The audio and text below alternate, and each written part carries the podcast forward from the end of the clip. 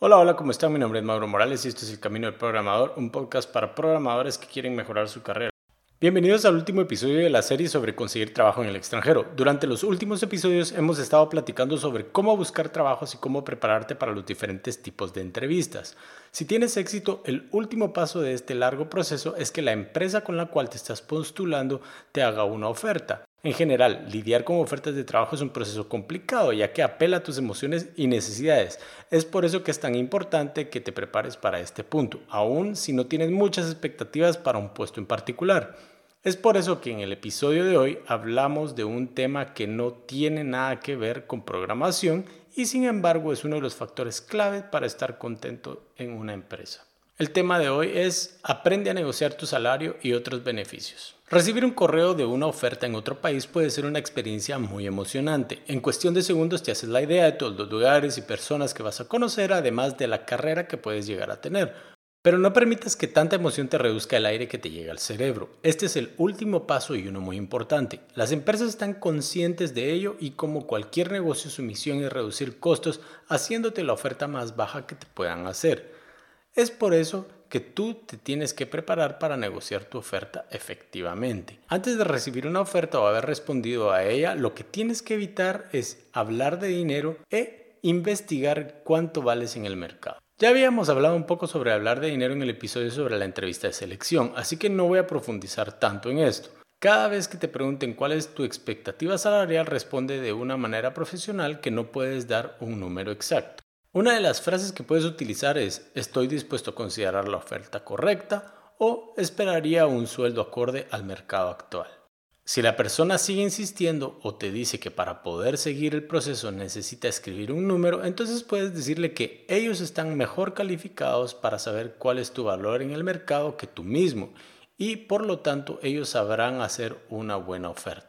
Si todo esto falla y no te sientes cómodo respondiendo lo mismo más veces, entonces trata de dar un rango y no un número exacto. Kent Beck, un famoso programador que actualmente trabaja para Facebook, tiene un buen artículo que compara la situación de dar tu salario con el dilema del prisionero. Es decir, que tanto tú como la empresa ganarían de no hablar de dinero hasta el último momento, pero por alguna razón no hay confianza y obviamente tratan de hablar de este tema antes de que sea el momento adecuado. Te dejo el link en las notas del episodio para que lo leas tú mismo. La otra cosa que debes hacer previo a recibir una oferta es hacerte una idea de cuánto vales en el mercado. Es decir, cuánto ganan otros programadores por hacer el mismo trabajo que harías. Investiga cómo los sueldos cambian de ciudad en ciudad y de empresa a empresa. Para esto te puedes ayudar de páginas como glassdoor.com en la cual los empleados pueden poner información sobre su salario y otros detalles de la empresa de forma anónima. Otra buena manera es hablando con reclutadores y preguntándoles el margen de sueldos que se pueden conseguir como programador en tu área de expertise. Conocer cuánto vales te da la confianza necesaria para que cuando tengas que hablar de dinero puedas obtener un salario más acorde a lo que debes ganar. Habiéndote preparado adecuadamente y habiendo recibido una oferta, es entonces cuando la verdadera negociación empieza.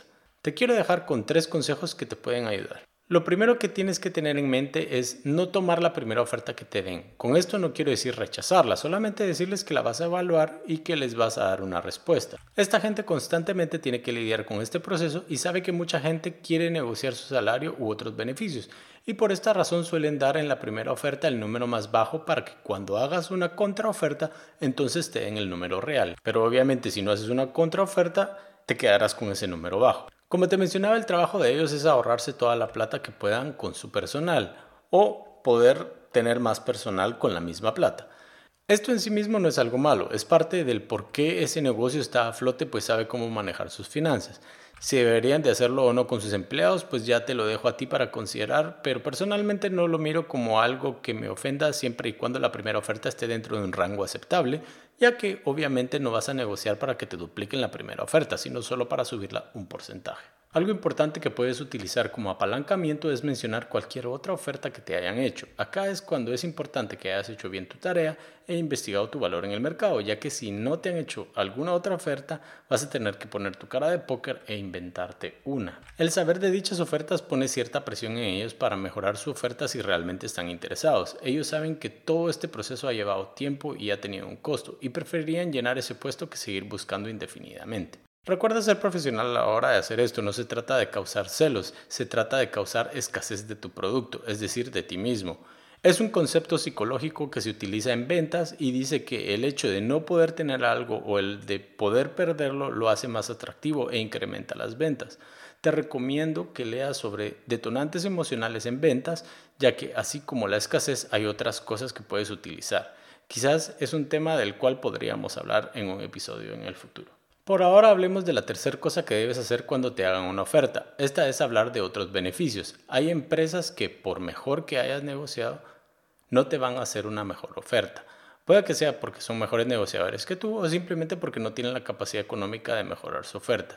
En estos casos te recomiendo que hables de bonos de productividad, vacaciones, horas a la semana, conferencias, libros y cursos, días remotos, horario flexible, etc. Especialmente quiero hacer énfasis en el tema de preparación profesional. Para muchas de estas empresas el gastar en cursos y libros puede ser beneficioso, pues son cosas que quizás ya invierten en otros empleados y que dependiendo del país les pueden ayudar a reducir sus impuestos. Además el tema de la educación puede ser bastante costoso, así que podrías llegar a un buen acuerdo. Este punto es muy importante, pues puede ser la diferencia entre un trabajo más o el trabajo que te permite tener el estilo de vida que estás buscando. No te imaginas la diferencia que puede hacer tener el doble de vacaciones al año o acceso a todos los materiales técnicos que necesitas para despegar tu carrera. Ten en cuenta que por mejor candidato que seas y por bien que hayas negociado, pueda que te digan que no o incluso que pierdas la oferta original que te han hecho. Esto es porque al igual que tú hay más personas interesadas en el puesto y podría ser que exista otro candidato que llene los requisitos suficientemente y haya dado una expectativa salarial baja. A menos que tengas una razón mayor, igual te recomiendo que intentes negociar tus beneficios, pero obviamente eso es algo que solo tú puedes decidir y si te conviene o no al final del día es según tus necesidades. Sea que hayas tenido una experiencia positiva o una negativa, recuerda actualizar tu cuadro de mando en Trello. Toda esta información te puede servir en un futuro cuando estés nuevamente buscando trabajo, lo cual, si has estado escuchando los diferentes episodios de esta serie, sabrás que aconsejo que hagas al menos una vez al año para no perder estabilidad. Recapitulemos entonces las diferentes cosas que debes hacer para salir ganando a la hora de negociar tus prestaciones en un nuevo trabajo. Antes de que te hagan una oferta, evita hablar de dinero a toda costa e investiga bien cuánto vales en el mercado. Esto te preparará para el momento en cuando te hagan una oferta. En ese entonces recuerda no apresurarte con la primera oferta, sino que puedes decirles que estás interesado en negociar tus beneficios. Para apalancar tus resultados, puedes mencionar las diferentes ofertas que estás considerando, además de la que te están haciendo en ese momento. Esto suele tener un efecto de escasez que te hará más deseable como candidato. Y por último, recuerda hablar de otros beneficios además de tu salario. Con esto llegamos entonces al final de este episodio. Nuevamente les quiero desear mucha suerte, espero que puedan conseguir los trabajos que están buscando y que puedan también experimentar lo que es trabajar en el extranjero. Si les ha gustado este episodio, les agradeceré que le den like y si creen o conocen a alguien que creen que le podría servir esta información, por favor compártanselo. También les recuerdo que pueden eh, suscribirse al canal de SoundCloud, también lo pueden hacer a través de eh, iTunes y también lo pueden hacer por medio de su aplicación favorita para escuchar podcast. Les deseo mucho éxito en su carrera y nos vemos la próxima semana.